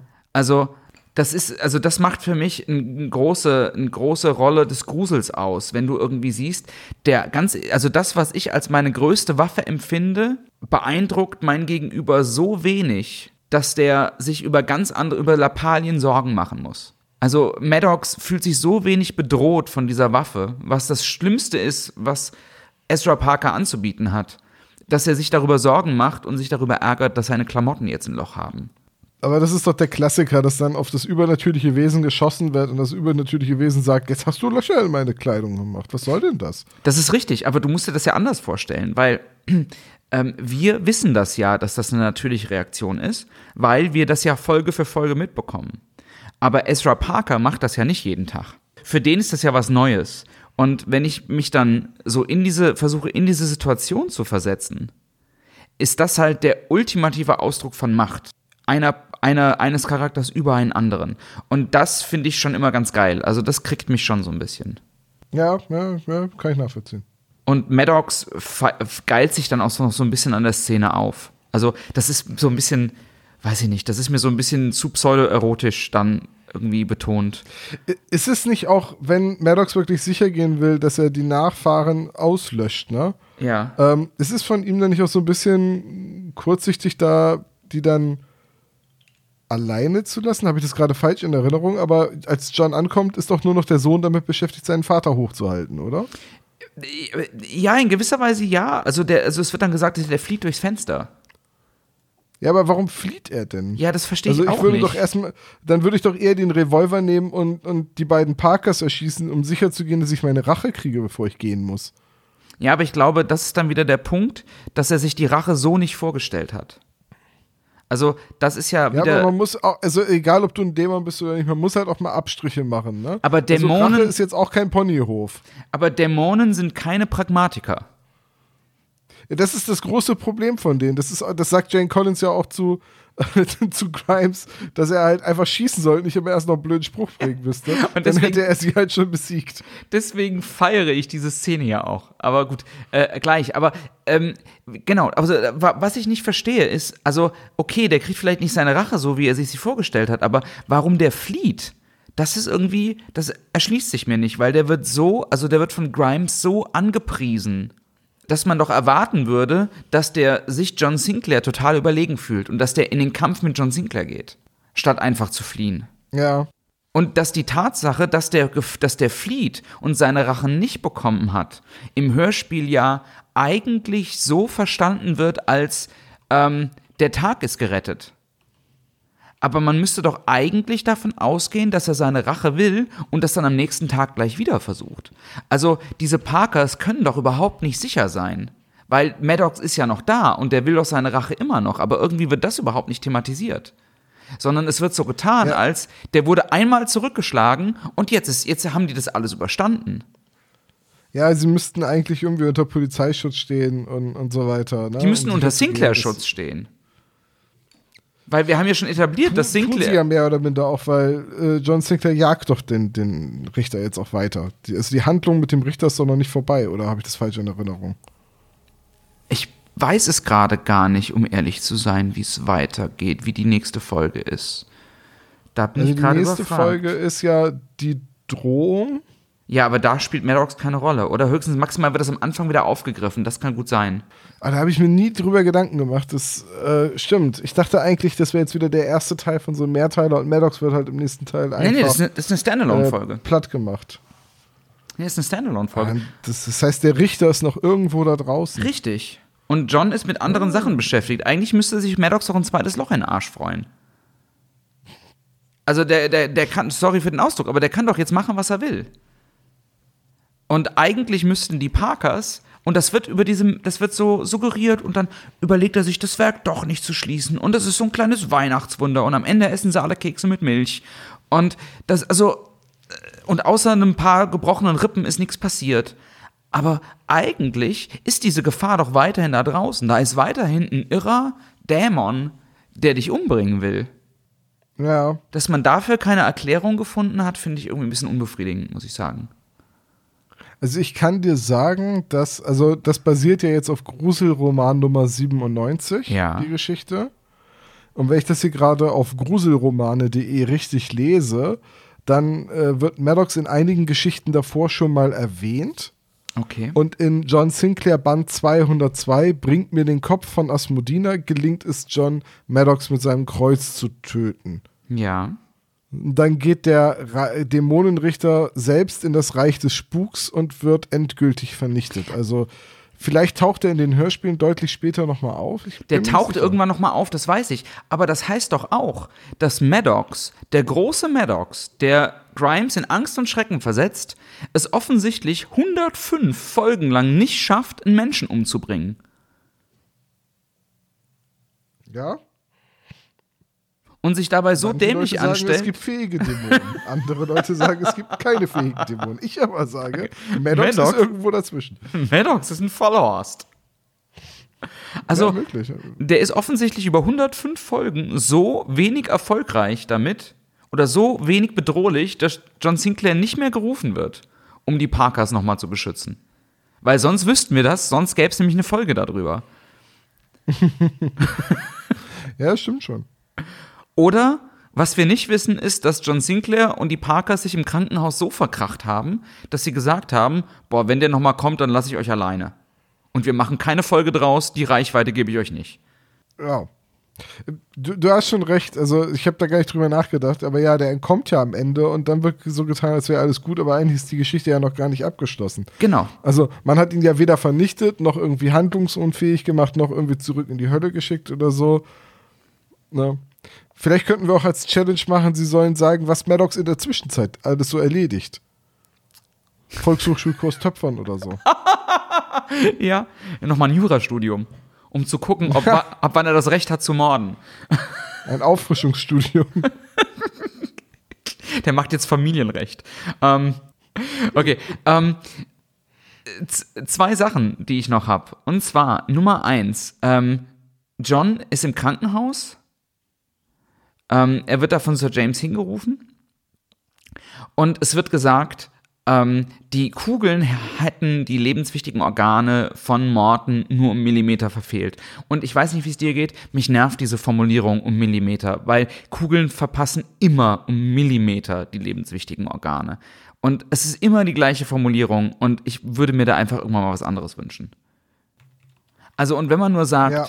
also entweder streifen sie die lebenswichtigen Organe oder sie verfehlen sie um Millimeter. Es gibt nur diese beiden Formulierungen. Und lasst euch doch bitte mal was anderes einfallen. Ich kann es nicht mehr hören.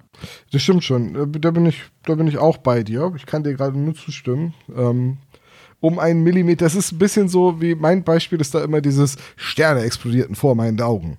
Äh, Das ist halt auch so eine wiederkehrende äh, Ja. Formulierung, die immer dann gewählt wird, wenn John gerade was auf die Fresse kriegt. Richtig, richtig. Ähm, parallel dazu genauso eine unnütze Situation. Ähm, Harold Parker kommt nach Hause, findet seinen Vater baumelnd und rennt sofort hin, um seine Beine zu greifen und ihn zu halten. Soweit, so gut. Ergibt total Sinn. Was für mich keinen Sinn ergibt, ist, als John ein paar Minuten später auftaucht, und das ist ein paar, muss ein paar Minuten später sein, weil ähm, Harolds Sportwagen steht schon da. John geht hoch und sieht das noch, wie Harold seinen Vater hält. Und in dem Moment flieht Maddox. Das heißt, da muss ein bisschen Zeit vergangen sein. Und die Frage, die ich mir stelle, ist, warum lässt Maddox das eigentlich zu? Warum, also, äh, will der sich einfach nur daran ergötzen, Ich glaube schon, das ist reine Grausamkeit an der Stelle, dass Okay. er sich so ein bisschen in Anführungsstrichen äh, dran aufgeilt, das mit angucken zu können. Okay, okay, das, ja, das ist vielleicht das Einzige, was Sinn ergibt. Und ansonsten hätte ich gesagt, dreht doch einfach irgendwie Harold die Beine weg. Und dann hast du schon mal den, den Ezra tot. Aber gut, ja. Ähm, Ja, oder, oder schieß Harold ins Bein. Ich meine, du hast ja immer noch den Revolver, den Richtig. du Ezra abgenommen hast. Richtig.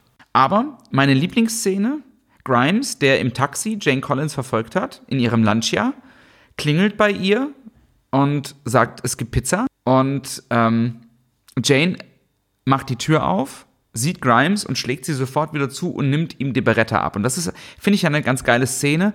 Aber der Dialog, der folgt, der ist halt großartig. Und ich habe den mal, also ich habe das mal insofern rausgenommen, weil es wirklich mein Lieblingsdialog in der, in der Folge. Ich wollte dich nicht töten, ich wollte dir ein Angebot machen. Ich mach dich reich, reich und schön. Wo ich mich frage, warum braucht er denn eine Waffe, um ihr das Angebot zu machen, dass sie reich und schön wird. Aber Jane sagt, ach, bin ich etwa nicht schön genug? Und er sagt, doch, du bist die schönste Gebieterin. Du kannst mich treten, schlagen, nur verschone mich. Ich gebe dir Macht, das ewige Leben, eine größere Brust. Und da denke ich mir, das steht unmöglich in diesem Heft. Das war die Szene, wo ich vorhin meinte, ich möchte gerne wissen, Ja. wie viel Grimes oder wie viel Mimesheimer da einfach irgendwie spielt und improvisiert. Weil das steht unmöglich, das steht unmöglich in diesem Heft. Ich, Also weiß ich nicht, John. Ich habe von den Heften Nummer 1 gelesen vor etlichen Jahren in einem Spanienurlaub, wo die in so einem äh, Büchertauschregal drinne standen, direkt neben ein paar Reader's Digest. ähm, von daher, keine Ahnung, we- weiß Aber- ich nicht. Aber ähm, ich, ich gebe dir Macht, das ewige Leben, eine größere Brust. Echt?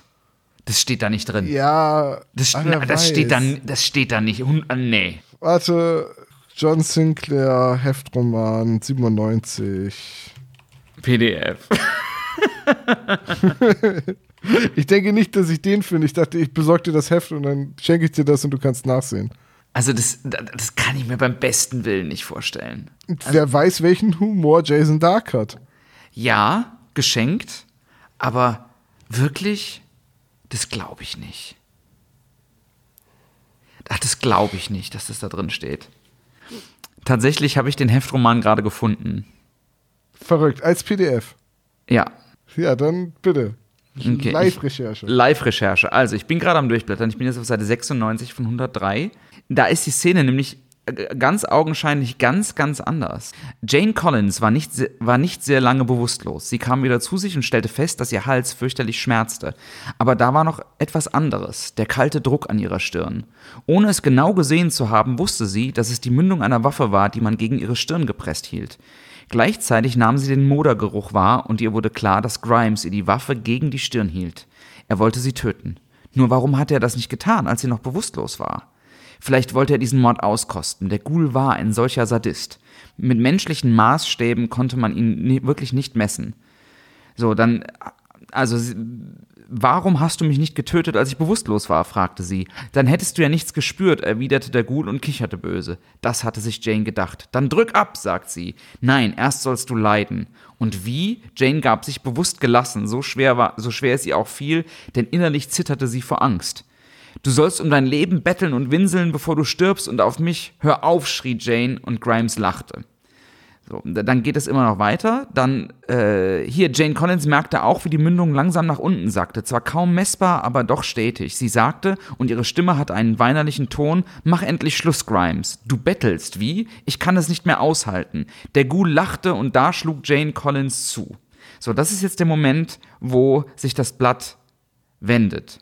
Jane greift dann die Astra. Es kommt zu einem kurzen Kampf. Sie ist mit geweihten Silberkugeln geladen, erklärte Jane. Der Ghoul begann zu greinen. Das ist auch ein schönes Wort. Der Ghoul begann zu greinen. In regelrechten Wogen floss der Schleim über sein Gesicht, er heulte und zeterte, versprach Jane Collins goldene Berge, doch die Detektivin ließ sich nicht beirren. Sie wusste, welches Grauen dieser Ghoul bereits auf der Erde verbreitet hatte.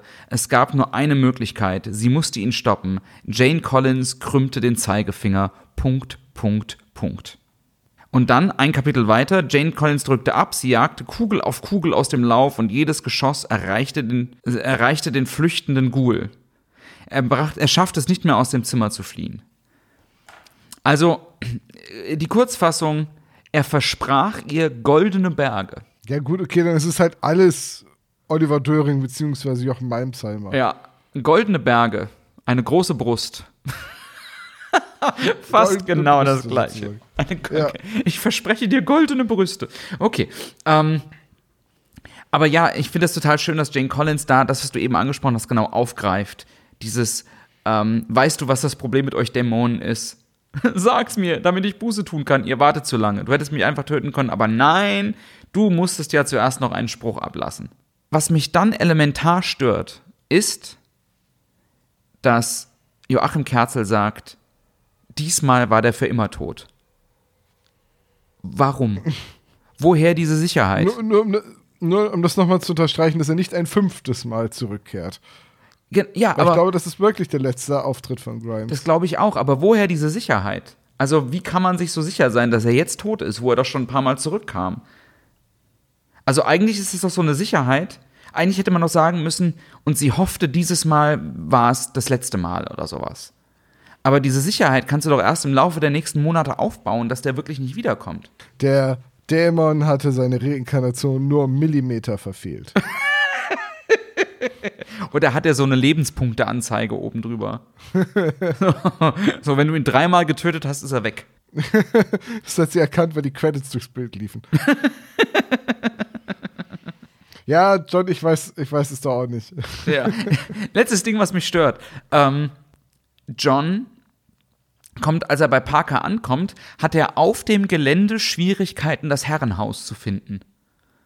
Und braucht dann erst eine asphaltierte Straße, die ihm den Weg zeigt. Und ich frage mich, wir sind ja immer noch in London, wie groß ist denn bitte das Anwesen, dass man das Herrenhaus nicht findet?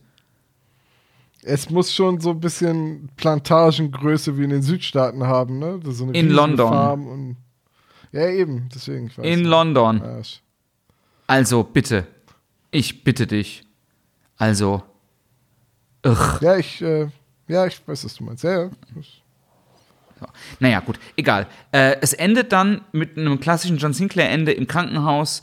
Die Kämpfe der Vergangenheit waren nichts im Vergleich zu dem, was mir bereits in den nächsten Tagen bevorstand. Das ist ja, finde ich auch ja ganz geil. Das ist wie dieses, dieser, dieser Satz am Anfang, dieses bis heute von Kerzel ist dieses Outro von John Sinclair gesprochen, ähm, dass alles das nichts war und damit wird die Erwartung für die nächsten Folgen noch aufgebaut. Das mag ich ja wieder ganz gut. Ähm, ja, gerne. Und das wird halt auch, ne, die Geschichten werden ja auch immer größer, die Kämpfe werden schwerer und länger und ja. härter und das ist ja, es, das, es muss ja auch irgendwie so ein bisschen ne, Grandeur geben. Richtig, richtig.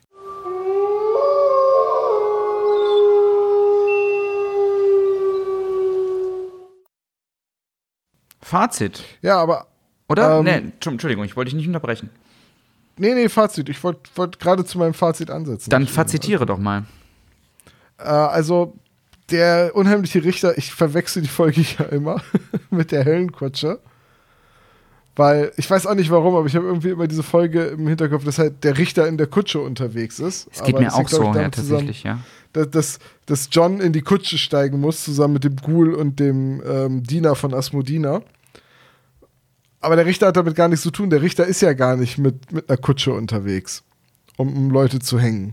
Richtig. Äh, aber trotzdem mag ich den unheimlichen Richter wegen so vielen Momenten so. Der angeschossene Chauffeur auf der Toilette ist irgendwie eine ganz lustige Szene.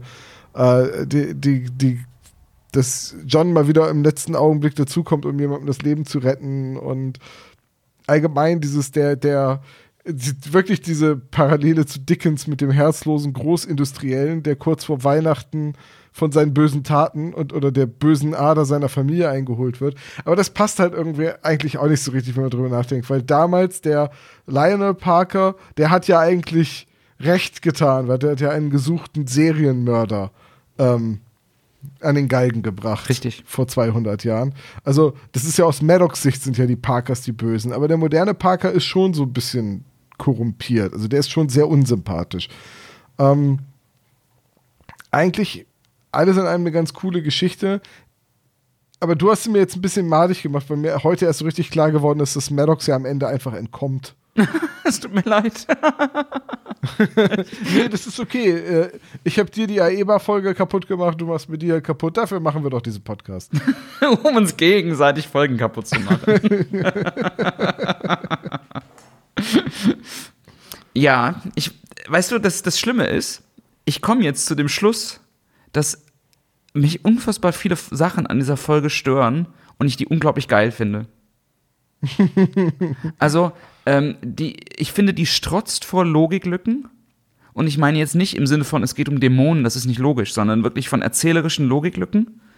Ähm, aber ich finde, die hat unglaublich viel Tempo. Ich finde, die ist unglaublich gut inszeniert. Ich mag Maddox als Bösewicht. Ich finde Grimes super in der Folge. Diese Szene am Ende bei Jane ist toll. Ähm, ich finde die Folge gut. Also ich finde, das ist eine richtig gute Monster of the Week Folge. Die ist mit 48 Minuten relativ kurz, aber das kommt mir halt nie vor wie 50 oder fast 50 Minuten, sondern ich denke immer irgendwie 20, 25 Minuten vielleicht. Also die hat so ein, die hat so ein Tempo, das finde ich toll. Ich finde es eine gute Folge.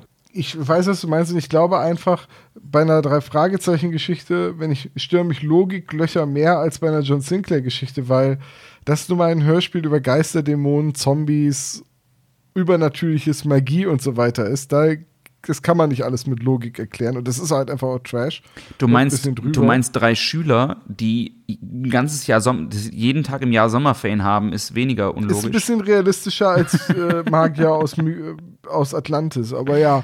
Ähm, ich finde nur immer, Kriminalfälle müssen irgendwie plausibel sein, wenn man sie aufgeklärt hat und dann müssen die Leute auch nachvollziehbar handeln mhm. und die Pläne dürfen nicht zu äh, waghalsig sein. Also wenn ein Plan in 99% der Fälle scheitert, ist es halt einfach kein guter Plan. Das ist korrekt.